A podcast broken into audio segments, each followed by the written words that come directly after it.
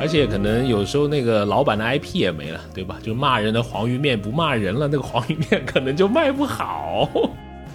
只要具备在人事物上找到闪光点的能力，就能变得幸福起来。小到一碗面。哎，大家好，欢迎来到最新一期的消费新知，我是 Neil。大家好，我是 Rene。哎，我们这个传统常见的主食啊，离不开四个东西：粥、粉、面、饭。哎，它们变换着各种的造型和风味，出现在我们的一日三餐里面。其中呢，一碗热气腾腾、香气四溢的面条是很多朋友的挚爱之选。我们也发现，最近几年越来越多有着品牌化、连锁化的面条馆子开进了南北各地的商场里。那本期呢，我们就来聊一聊一碗面的消费啊。如果想跟我们有更多的交流和沟通，欢迎加入我们的听友群。入群的通道呢，请关注我们的微信公众号“消费新知”，回复六六六啊。首先还是这个老惯例啊，先为你放送几组相关的消费数据。首先是来自这个中国连锁经营协会与华兴资本联合发布的二零二二年中国连锁餐饮的行业报告。哎，它里面显示呢，二零二一年初我们国家中式面馆的总量呢约为一百一十万家。二零二一年全国中式面馆的市场规模呢约为三千一百亿元。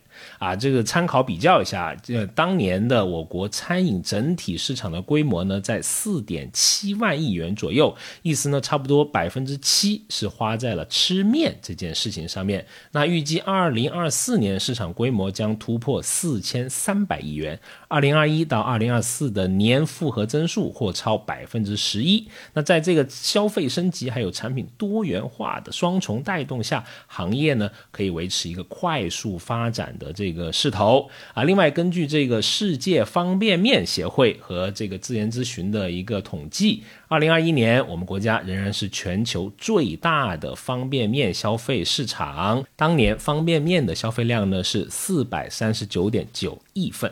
啊，其次呢就是印度尼西亚，接着呢就是越南，再接着就是印度和日本。没错，就是中国人就是爱吃面，对吗？而且是爱吃各种各样的面。有个俗话说得好，就是说一碗面条解千愁。啥时候心情不好了，对吧？我给你下碗面啊之类的。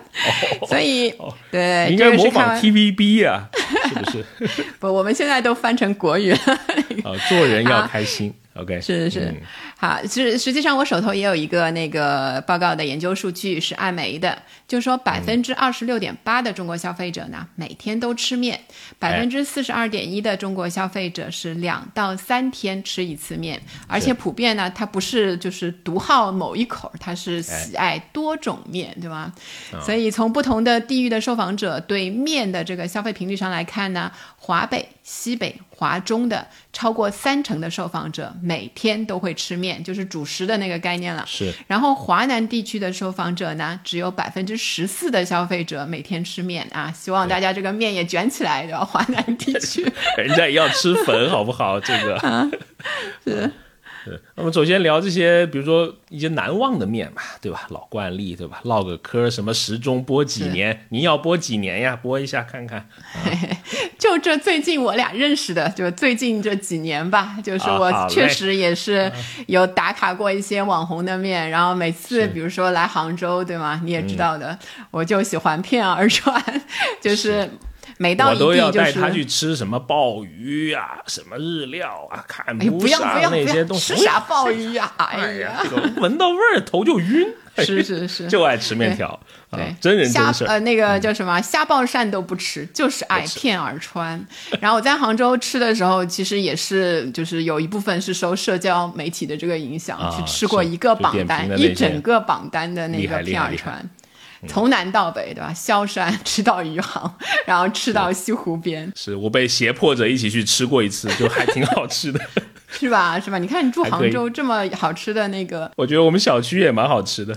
哎，对，对，就是因为是一个地方性的这个国民级的一个食品了，国民级的那个美食，然后呃，比如说你去评价嘛，有吃过贵的、便宜的，如果在消费的这个性价比，然后你去看一看的话呢，其实作为消费者的话，我感觉还是呃味道呢都确实有好有差，但是还有一个就是环境啊，因为杭州有一个得天独厚，它有西湖，啊，是。西湖边上其实有一些餐小餐馆、小饭馆，或者是一些老爷爷、老太太经常对经常去的那一些地方，它那个片儿川很便宜。就我去过一个花港观鱼那边的那个湖畔居啊，它就是。底楼就是靠近，它就是在西湖边上。如果你花好像十几块钱一个一碗那个片儿川，对，就可以坐在西湖边上。味道怎么样啊味道其实就中等吧，没有很好，没有特别的美味。风景加持，加持的话，那个味道无敌，我跟你说。我有点心动了，怎么回事？对对对，然后杭州的那个景点还不收门票，你知道吗？那个、啊，是真的。是你呢？你有什么就是比如类似这种网红的经验，网红面的那个经验吗？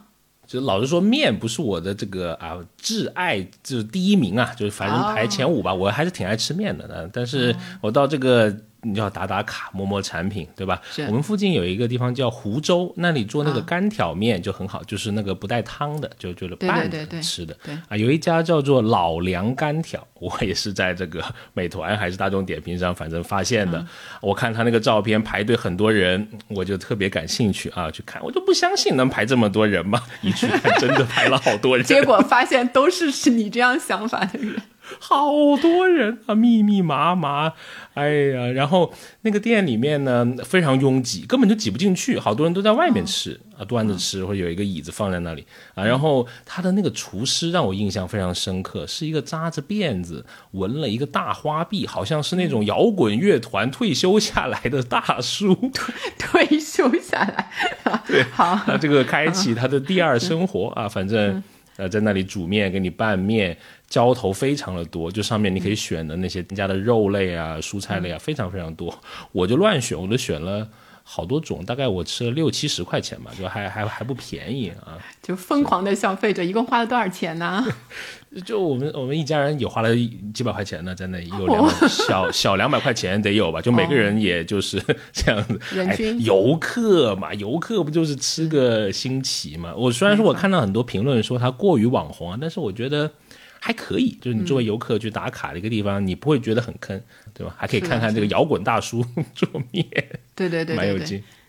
因为上海其实也出现过很多那个网红面嘛，就什么黄鱼面啊，就类似哦，就骂人的那个那种面是吧？啊、有还。有就各种各式各样，也有不骂人的奶奶的那种类型，对对对，什么阿娘啊什么的那一些的，嗯所以但有一些就是你会发现，像上海开了伊兰，啊 就是很有就是在那个就是在日本挺挺有名的那个，后来发现是山寨的，啊，我都没去吃过，其实，嗯，还有记得当时那个什么益丰堂之类的那些拉面啊开的时候，也是排了非常长的那个队。哎，比如说本地呢，就本地人真正的，就我们不说网红的，你会喜欢吃？就你作为一个面条的十级爱好者，你会就是有什么一想起来就难忘的？现在马上要开车去吃了。现在嘛，现在很难，因为我这个人就是你知道美食的那个眼界，就是江浙沪都是都是在我的这个哇，火星有一个火锅都想去吃呢。啊，那倒啊无所谓，那不太可能。就是你能到的地方，就是比较远的地方，比如开车一小时之内，我都还愿意去的。哎我我比较喜欢那个昆山的那个奥糟面，就是奥妙的奥，灶头的我灶，这个很有都是我们奥家的啊，听起来还可以。啊对，哎，有道理啊！你一定要去吃一下，对吧？它有一个那个，其实排名也比较前前面的那个奥糟面馆，是开在开在一个酒店的那个宴会厅里面，然后你去吃，你是你是跟人家就是一个圆台面。就是拼桌你知道，不是那种四三个人、两个人那种小方桌啊，是一个圆台一个婚宴的感觉嘛？对对，婚宴的感。觉，晚上是做婚宴，然后对，OK，然后奥糟面是红汤面嘛，所以那个那个那个汤一般是就是比如说加什么呃鳝丝啊啊、黄鳝啊或者是鱼头啊那一些东西熬出来的。然后本地人呢，他起得早，就没有不像我这样到那边可能已经是中午了，他们起得早，很早去吃头汤面，因为现在大家注重那个。健康了嘛，大家觉得那个是千滚水，就是下面下面的那个哦。到后面那个汤头呢也不够清了，所以第一道汤出来的面就是就是你知道最健康的。但其实后来当然你注意一下，现在很多小面馆或者是比较连锁的面馆，它都用那个他们叫常滚水。的注水，对，嗯有一有一个水不断的注进去，以防它不停的在那里沸腾嘛。所以，嗯，它那它那边的那个面非常好吃，就是嗯它其实是面加上你自选的浇头的那种形式嘛。是所以它其实就算是光面，它也能卖到三十块一碗。其实啊是蛮贵的那一个，然后因为在酒店里甚至还收你百分之十五的服务费，哦但我还是蛮乐此不疲的，就是去昆山吃这个凹糟面，或者是去苏州季节到就当的时候就当那个周边游了，对吧？也还可对，吃一嗯次那个三虾面，会觉得就是虽然是为了面而去的消费啊，是就把我吸引到那个地方，还是觉得这个味道还是真的不错的。是所以你呢？你的那个你的本地口味呢？除了螺蛳粉，当然还有很多别的粉了，其实我第一满脑子都都是粉，呃，但是你让我想非要说一个面，我觉得我之前生活过一段时间的城市长沙，我觉得长沙人也很喜欢吃面，他们有一种。碱面啊，我不知道怎么碱水面，啊，碱对对对对对，苏就味道苏州的面就是也是碱加的比较多，那个哎，然后他们那个浇头会辣一点，哎，会辣一点，有些什么很多浇头了，也是呃是花样这个百出。我有一次做双十一的活动啊，印象非常深刻。当天晚上都没睡觉，然后做完活动后就马上去一个好像叫公车什么面，我不我不太记得那个位置了，但时间很清楚，是凌晨的四点半 左右。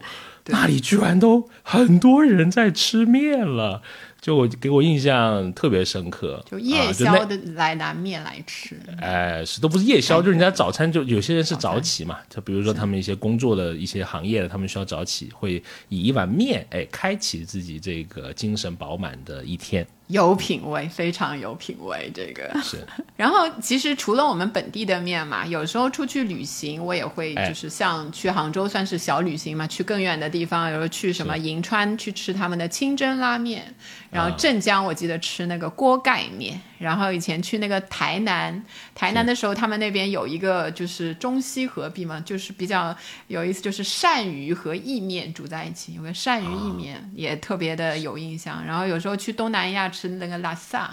啊就感觉都是面粉、面这一类的东西，就是是都都是还蛮有印象的。是，比如说还有什么武汉啊热干面啊，都我还挺喜欢。比如武汉人的过早，我觉得就非常有意思，就是的，就吃过一次，就感觉浓浓的这种历史文化感，还有这种市井的气息，就我就特别喜欢。你包括像香港啊、广州，他们有那种竹升面嘛，对吧？里面要搞好多鸭蛋啊什么的，对对对，拿个它是拿个什么。压的，就是哎，慢再慢有个个人坐在上面，像跷跷板一样这样压，是是是，都很有意思，代表了当地的一些这种饮食文化了。当然，现在我们在超市里面可能最常看到的还是方便面，对吧？方便面的种类是那是太多了啊！就有些人说它是二十世纪这个最伟大的发明之一啊！不管你这个同不同意，但是这个诞生已经超过六十年的这个方便面，现在是基本上人尽皆知，对吧？不管你是大超市、小超市或者。这个夫妻老婆店的这种便利店，你都能够看到它的这个身影。我们看到刚才讲的这个世界方便面协会啊，它有一份数据啊，说二零二零年全球方便面的销量高达一千一百六十五点六亿份。同比还增长了差不多百分之十。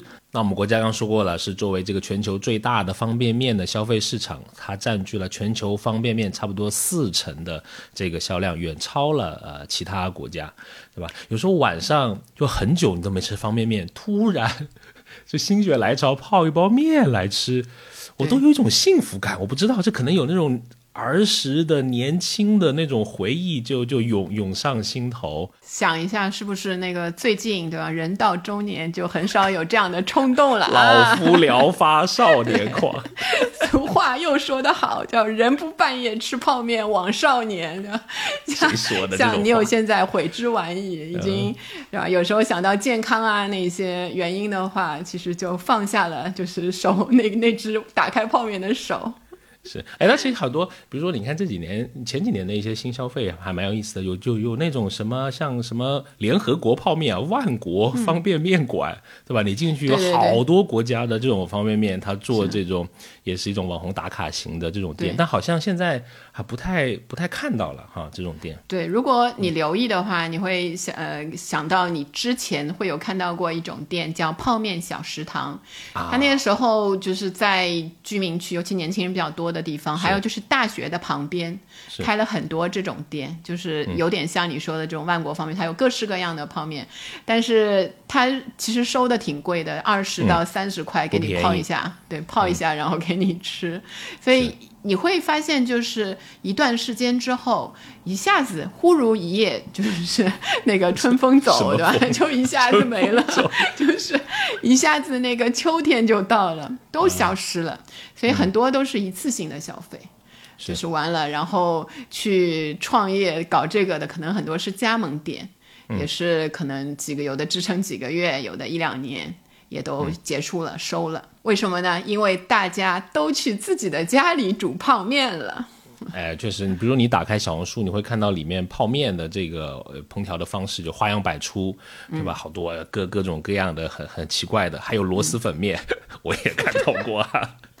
啊，然后呃，我们根据艾媒的有一个数据的显示啊，百分之六十六的他的那个那次调研的受访者呢，他说选择啊居家煮面的原因是因为自己可以更控制这个口味啊，这个 DIY 自己喜欢的啊对风味。那还有超过一半的受访者认为呢，外面的价格过高啊，自己在家吃呢实惠啊，其次就是懒得出去吃啊，自己做更有这个成就感，所以没有选择点外卖。那在这个在家烹饪面条所花费的这个金额里面啊，百分之八十三点七的受访者花费金额在三十块钱以下，其中十一到二十块的受访者最多，占比呢差不多有四成。啊，我们突然想到，我们前段时间做的这个独居人群的这个消费的研究，对吧？他们在方便食品的这个精致化和营养化上面，呃，是有了很多的追求的。比如说要下个鸡蛋啊，下点青菜啊，他会看配料表，会追求一些低卡低脂的这种啊方便面的消费。是是，然后其实呃，很多时候你会发现，面条在外卖的时候，其实你也能点。然后我哎。自己是不点面条外卖的人，怕就掉是吧？因为我对他爱的深沉，你知道，我不能容忍。那个面面就是过来，比如说它现在虽然是分开装的嘛，它很多就是比较高级一点，就是比较贴心一点，把汤啊面啊就分开。但毫毫无疑问，一个就是它会把面煮的比较响口感。深。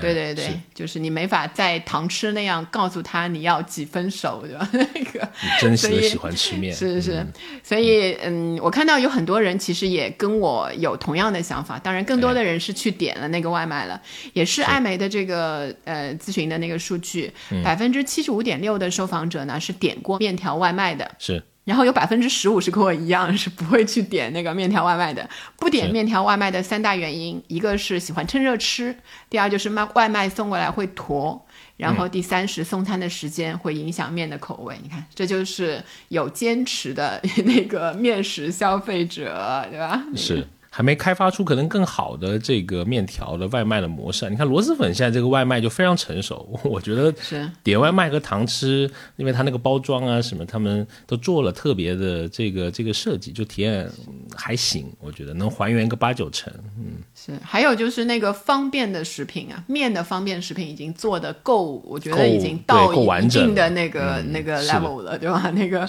确实。然后我们看那个大数据上，其实消费者对面类呢也有一些这个偏好。哎。呃，首先呢，就是中式面馆的潜在消费者是基础广、受众多，然后行业的发展前景好，你就其实不太用去教育那个，就是要要呼唤唤起那个消费者对面的这种爱好，都是错，与生俱来的，有点像这种本身的这个本来的这个爱好。然后每一种面食其实都有各自的忠实的粉丝。我们刚才说虽然说了几种，其实几乎每一个地方都有自己的这个面。当然也欢迎大家跟我们分享一下你们本地有什么，我到时候会去打卡。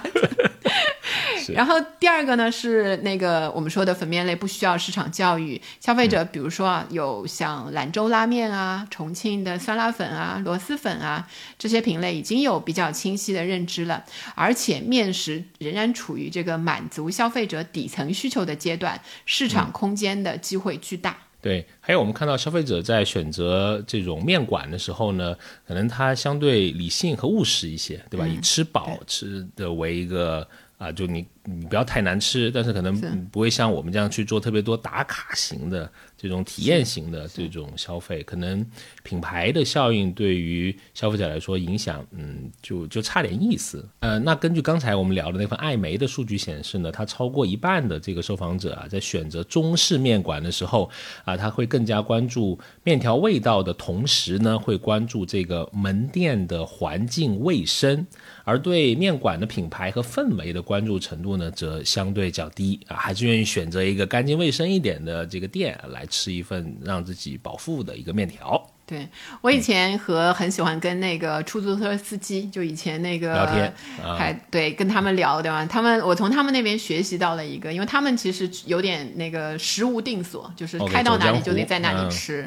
然后他他就告诉我，他们不能拉肚子我，就不能有食安的问题，对，因为会影响工作哈。对对对，你就是万一没有什么选择的时候，最保险的你就到那个有可以下面的那个有面面面，起码是高温煮过的东西，高温煮过，然后也没有那么多花样，对吧？那个，然后你你实在不行你就光面啊什么的，你就找他们比较干净一点的，这个就不太会出问题。确实，这个这一点也是支撑了我就是走南闯北，但是很少拉肚子的原因。挺好，我一般都是啊，这不就吃肯德基、麦当劳标准化的餐厅，反正你知道这个口味就是那个样子，对吧？而且基本上拉不了肚子。好，既然一直在说这个中式面，对吧？然后我们就来看一看这个中式面到底有一些什么样的特点和它的价格敏感度到底是什么样的。看那个中式面其实属于非常简单，然后容易标准化的这个中餐。在制作的流程方面呢，就像我刚才说的，就是它因为就是下面条嘛，那一个面条的制作流程跟用料都相对简单，相比传统中餐复杂的这个品类啊，面条的制作就是在做面的手法和浇头上有区别，然后大部分的传统面就是只需要简单的烫煮、加热，加到那个一定的程度，只要掌握好这个火候啊，技术含量不高，不过度依赖这个厨师的烹饪手法。嗯。是的，那在这个加工原料方面呢，那除了青菜以外，大部分的这个原料啊，都能在店里面直接以半成品的形式进行这种规模化的生产。我看到好多青菜其实也是烫过的，那虽然说口感差一点，但是也是一个很非常容易标准化的这么一个东西啊。那即便你是采用这个中央厨房统一加工的方式呢，也不太会特别这个影响这种口感。那所以现在有一些新的中式面馆中央厨房的出现呢，能够显著的提升整个门店的运营的这个效率，而且对员工也不太需要进行什么教育，对吧？对你的这个要求，像你说的不会那么高。这个中式面嘛，比较的简单。然后就你来说，如果最近我们就是最近十年吧，十年的话，这个有点我们看看这个价格的上和下，上限跟下限，就吃过最便宜跟最贵的面，会会是多少钱呢？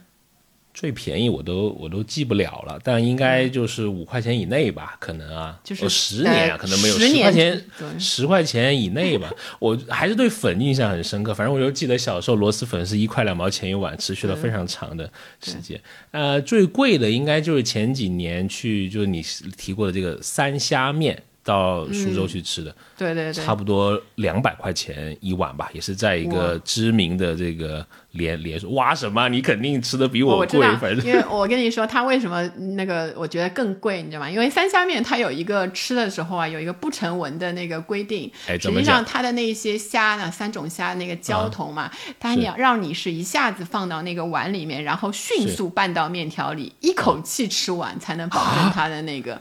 所以基本上它的那我吃错了，我慢慢品尝的舍不得呀，吃一口十块十块，默念老饕们，老饕们都是十分钟内吃完，所以就就他这个吃的速度跟那个单价来说就更贵了，你知道，每分钟要十几块钱。怪不得我有时候抖音里面我会刷到一个网红的那个老板，就他会帮人家拌面，会咕噜咕噜咕噜。他那个速度和他那个声音就 显得还蛮有点仪式感的。是的，是的。你呢？说说你的。十年那么久的话，可能也是个位数的那种面都吃过，对吧？那么什么香菇面那些素的面都是挺便宜的。最近一年，我是其实是在上海的郊区啊，看到一个我觉得很便宜的一个面，就是在上海的金山，然后在那边有一个面店，它是还是挺有名的，因为它价格便宜，所以它的面是呃自助的浇头。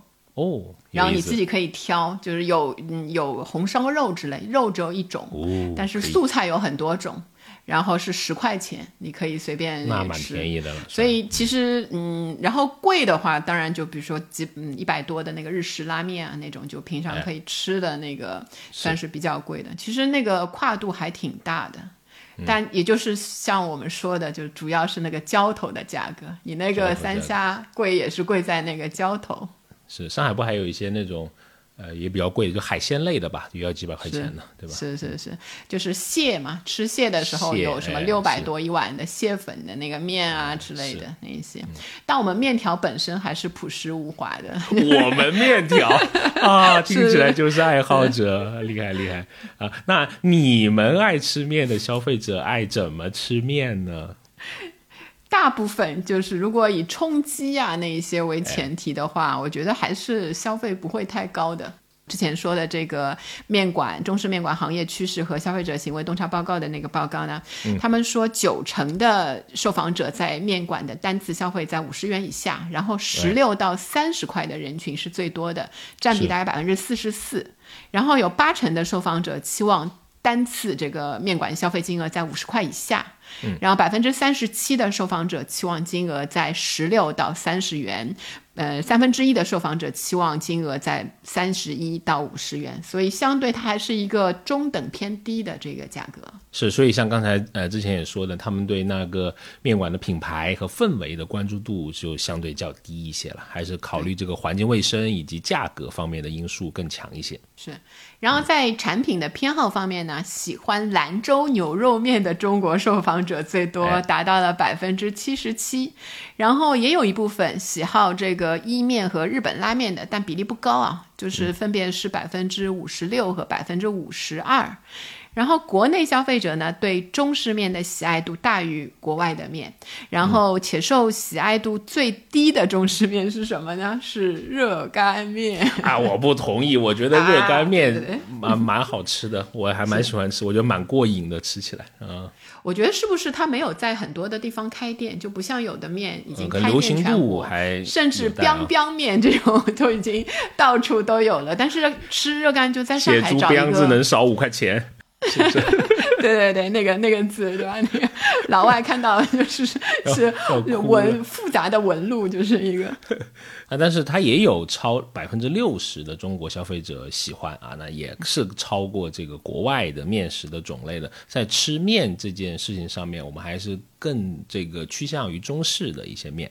然后我们看那个中式的面，最近确实是比较热门一些。然后反过去看那个曾经辉煌过的，就是当年，如果你还记得，像味千拉面那个年代的时候，现在人确实蛮少的一些门店里面啊，我看到的辉煌不在，对吧？那个，然后呃，味味千拉面当然现在还在啊，有有的那个日本的这个拉面品牌有已经将要退出这个中国市场的，有一家叫花。丸乌冬面，它其实是那个吉野家旗下的，来头也是不小的啊。当年辉煌的时候也蛮辉煌的，像现在的话，在内地就剩下美罗城，就又是美罗城，年轻人的那个对对对，停车费超高的地方，是是是。然后我我大概看了一下，它是二零一一年进到这个中国市场，美罗城就是它的首店。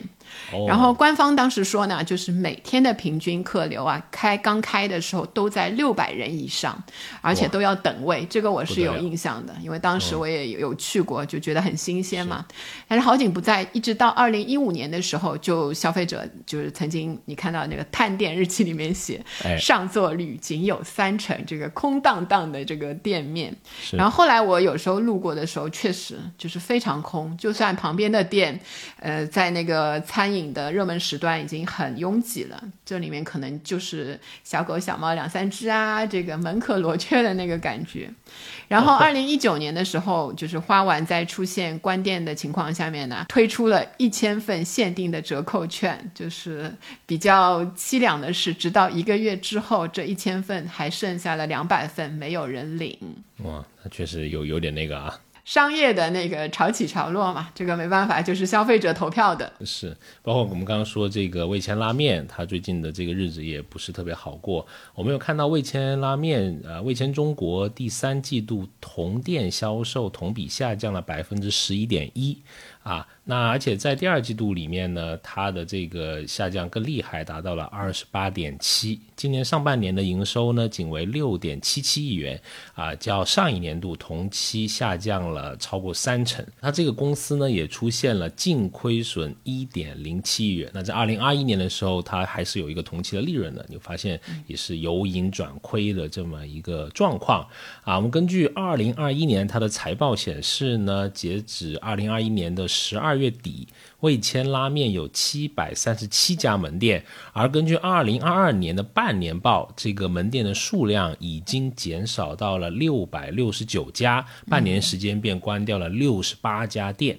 二一年的财报显示呢，从二零二一年第三季度到二零二二年的第二季度，味千拉面它的同店销售率也是连跌了四个季度啊。但呃，相比同时，我们一些中式的口味的面馆，比如说一些新品牌啊，什么马记勇啊、陈香贵啊，这些月销呃的营业额都在五十万到六十万，平效高达五千元，营收是味千拉面的两倍。对。好好多年前，我感觉就是这个时钟又得播了，哎呦，对，吃那个味千好像还是比较时髦的那个事情，超市都有卖，对不对？有时候还回家煮一煮。对对对对。然后那个时候其实跟现在的售价相差也不大，好像也要二三十块。二三十。然后那个时候其实算挺贵的。后来我有一次在那个超市，就你说的嘛，就是去看超市里开始推出了那个味千拉面，你可以自己回来煮的。它有它有几种，一种是一包装，然后配上那个汤料什么那一些，你就可以完美的复制，就没有巴掌大的肉。对，可惜在这还有还有就更便宜的，就是只有面的，他就把几包面在一起你拿回来，就那个光面的那个概念，你拿回来自己放点蔬菜、鸡蛋啊什么的，就发现。真的味道相差不大，我本人当然煮面的技术也是很好啦，所以那个 就你会发现在家里花五块钱，就是合下来可能那个面，然后跟店里面对差不多，所以为什么我要去店里吃呢？就是当时也会有这样的想法。包括其实像一些日式拉面馆卖的拉面，确实会价格会高一些，对吧？平均可能平均的价格都在三十块到六十块啊，这个这个左右哈。然后像我刚才说到的这个将要挥别我们的那个花丸嘛，花丸乌冬，它的零售价其实已经从早年均价大概二十五块钱左右，然后提高到近四十块一碗。其实它的那种模式呢，是你走过去，有点像现在那个和府那个拉面那样子的，你就是选面，然后选各种的东西，到最后结账。所以实际上，嗯，有时候吃都会超过四十四五十啊什么，你再拿点小食啊什么，嗯，其实还挺。贵的，然后像那个另外有一家就博多一信社，他们那个如果你去看他放在门口的那个菜单上面，就直接就可以看到那个招牌的推荐菜单价格就是五十块钱，就是它的一个比较比较平均的那一个呃消费的单价。是，像我们刚才说这些中式面馆，现在成为一些餐饮资本的一些新宠嘛，对吧？啊，比如说在二零二一年，我们就看到中式面馆的融资的这个事件总数仅次于茶饮和咖啡。确实啊，这个沉香柜就是真的是一下子啊，就是我我附近的三公里之内有三家沉香柜。OK，就不知道它那个 这个是不是有点啊过于 过于旺盛的生命力？就像原来上海有另外的一家加油好面，我看它有一些就是吃了原来加油好面的那个门面，因为直接改面馆改面馆非常简单嘛，所以你看就是此起彼伏的。包括像那个马继勇刚才提到对吧？我在商场里面也吃过这个好几次啊，像他也得到了类似红杉呀、腾讯在内的多家机构的啊这种啊投资啊。腾讯还蛮有意思的，它还投了那个和府捞面，对吧？好像你还蛮喜欢吃的和府捞面。呃，也这个有腾讯有投资，而且呃，它成立以来获得了六轮投资啊，超十五亿元的这个融资，也是一个不小的规模哈。是的，然后像这些的，就尤其是都打那个牛肉面店，然后都是这个西部这这一块地方的风格的话呢，嗯。出来面食其实本身是非常接近的，就你同质化现象，对我们外乡人来说，哎，同质化很严重。然后他们怎么区分呢？就是在店面上来区分。陈香贵就我比较熟悉。你黄黄的那个 颜色，你很老远就能看到。然后门口就是很大的写着这个字，什么“梦回兰州”啊，什么“地道兰州味”、“飘香两百年”这一些。然后它的那个特点可能什么牛骨清汤啊，还有什么免费加面啊。然后他自己还有这个 IP 的形象叫阿贵。然后那个张拉拉，另外的一个就是门店是纯木色的装修风格，对吧？然后它的特点可能是手撕牛肉，就类似这样。然后用一些像广告语，就是五代传承，突出它那个历史的传承这一些来区分这个品牌。哎，尽管现在开了很多这种新式的中式面馆的连锁店，但是我们根据数据来看，中式面馆的连锁率相对来说还是相对较低的。那里面还是有挺大的一个空间啊，因为有很多家的面店都是这种夫妻老婆店的小面店、小作坊的这种形式。那我们看到面店的这个连锁化率呢，低至百分之五到七，而像其他就连锁化比较高的，你像火锅啊、烧烤啊、面包啊、奶茶啊这。一些都是二十，甚至有些都达到四十的这种啊连锁率。那面馆的连锁化率低呢，显著的就低于了这些也是国民级的这种啊品品类吧。未来应该还有一些啊提升的空间。那究其原因，为什么连锁率低呢？有些专家也说，可能第一个是这个行业的分散程度比较高，那食品的安全没有统一的标准啊。那还有就是供应链以及信息化水平的成本过高。然后因为面店一连锁呢。你感觉上啊，它的口味就会变得平庸，你太容易能够吃到它了，所以你就开始你们这些消费者，就 消费者少了一些乐趣。嗯，上海其实之前呢，就是可能十年前吧，十几年前有一家那个生煎店叫小杨生煎，现在其实好多城市都有那个连锁店，味道一般，确实一般啊，味道其实。凭良心讲，没有太大对它标准化了，对对对。然后当年就是在吴江路开第一家就是店的时候，哇，大家就觉得怎么会有这么好吃的那个瞬间，对吧？然后到了连锁之后，就感觉上这个探店的这个乐趣就少了很多。家门口就有一个外卖，什么十五分钟就能到家了。是。呃，所以说还是到上海，还是喜欢去吃那个大湖春。大湖春算正宗吗？在本地人的口味里面，可以的，可以的，还可以的。因为上海分那个薄薄底、厚底啊，对那一些，就看你自己喜欢的那一个。是，而且可能有时候那个老板的 IP 也没了，对吧？就骂人的黄鱼面不骂人了，那个黄鱼面可能就卖不好。就连锁之后说要每店培培养出一个会骂，有一个骂人 SOP，有一个本子进去可以选，就是最后对吧？你点单的时候选要不要老板骂一下，你 勾一下的话就会过来骂。要骂还得贵，哎呀，这个套餐选。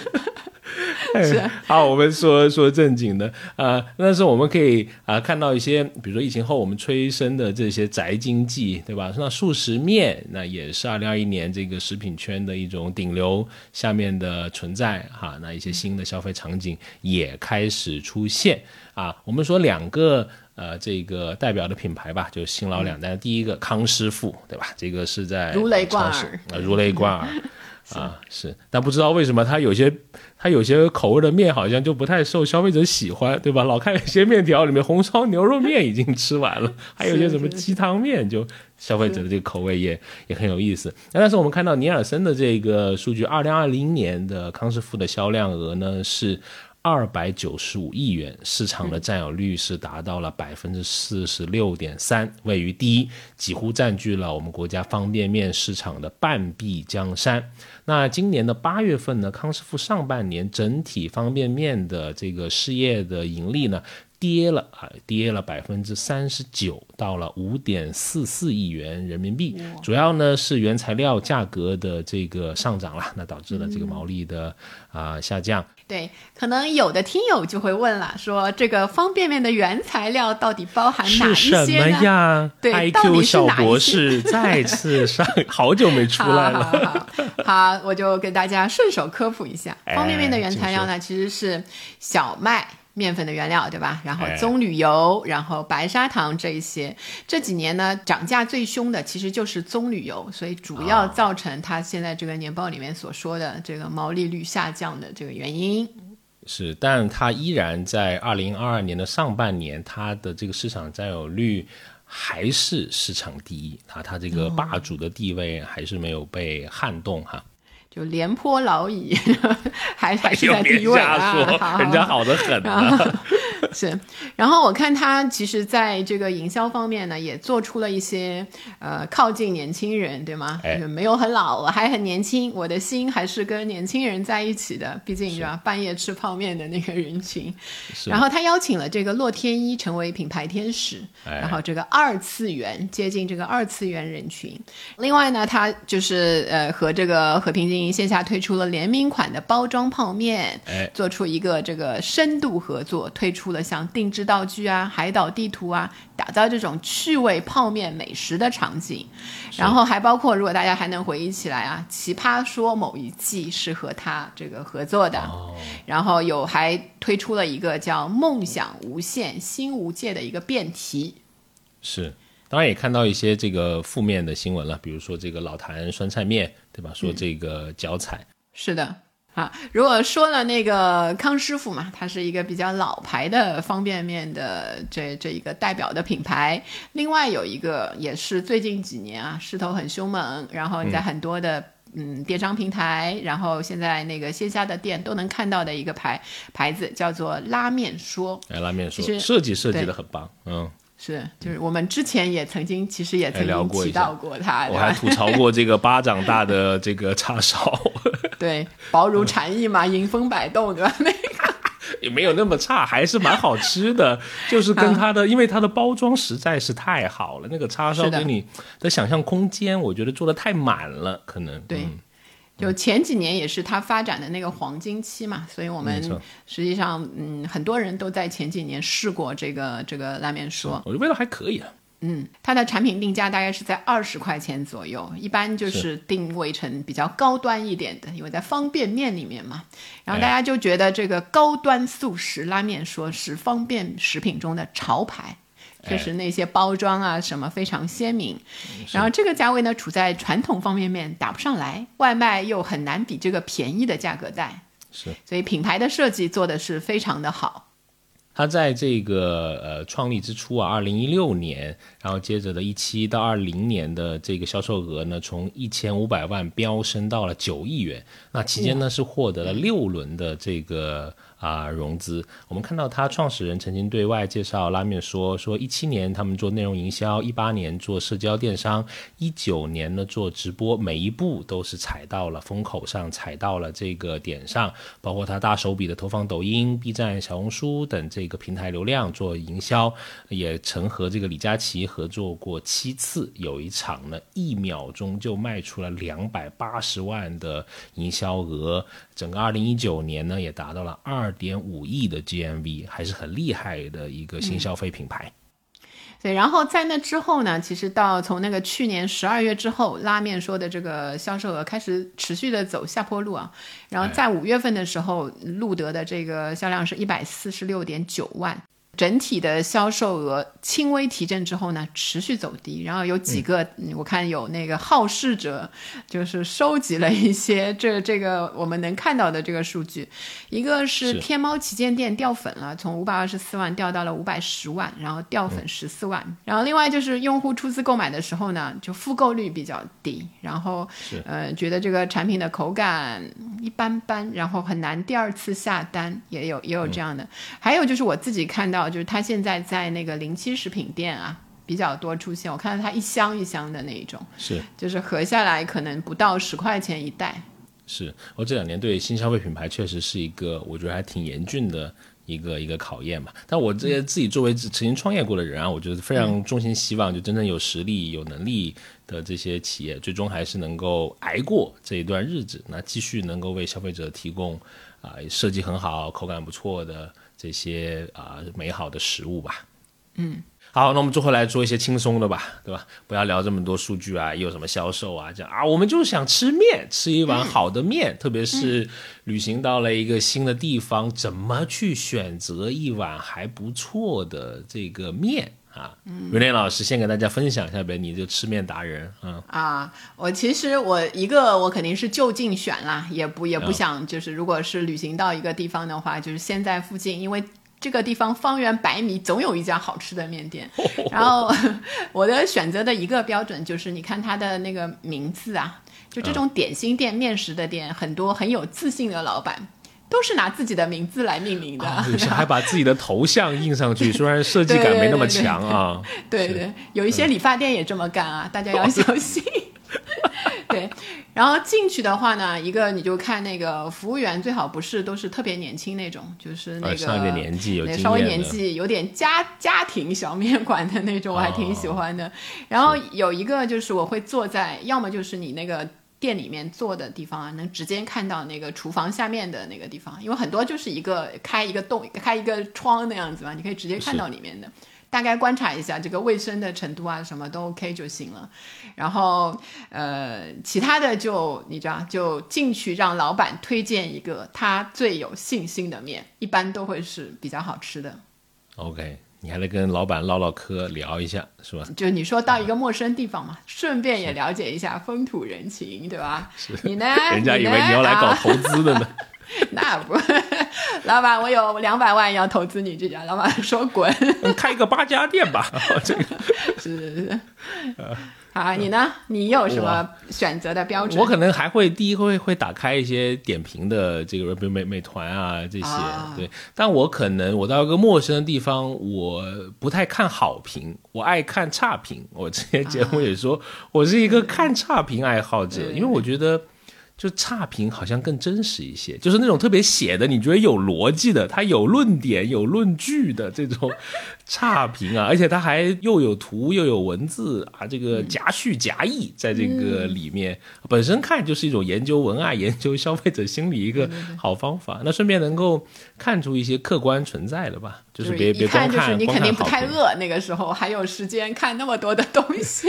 就是你看那些都言辞很激烈的那些差评，都没讲到你特别关心的点，你就还挺放心的。比如他可能讲了很多，说这里环境糟，什么老板什么这个脾气不好，没说这个面不好吃，就好像还可以尝试一下呗。反正我就是这样子啊，这个好，我觉得吃东西是一件非常幸福的事情，吃哎面就是作为我平时吃东西的一大主要的内容，就确实带来了很多幸福的事情。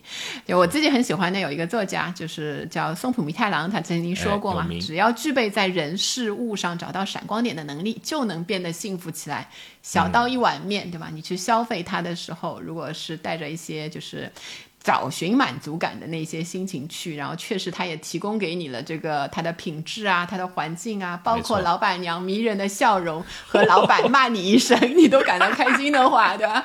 那些就够了。嗯呃，奇怪的消费者 啊，好，反正很开心，我们又聊了一期关于吃的这个啊播客啊。如果你也喜欢我们的内容，欢迎订阅我们消费新知这档播客。每周呢会跟你聊消费的新数据、新趋势，以及呢我们在消费者行为研究中的一些观察。当然，如果你想跟我们有更多的交流和沟通，欢迎加入我们的听友群。入群的通道呢，请微信公众号搜索“消费新知”，回复六六六。好，那就特别期待能在下个周五再如约而至，与你在空中相遇。拜拜。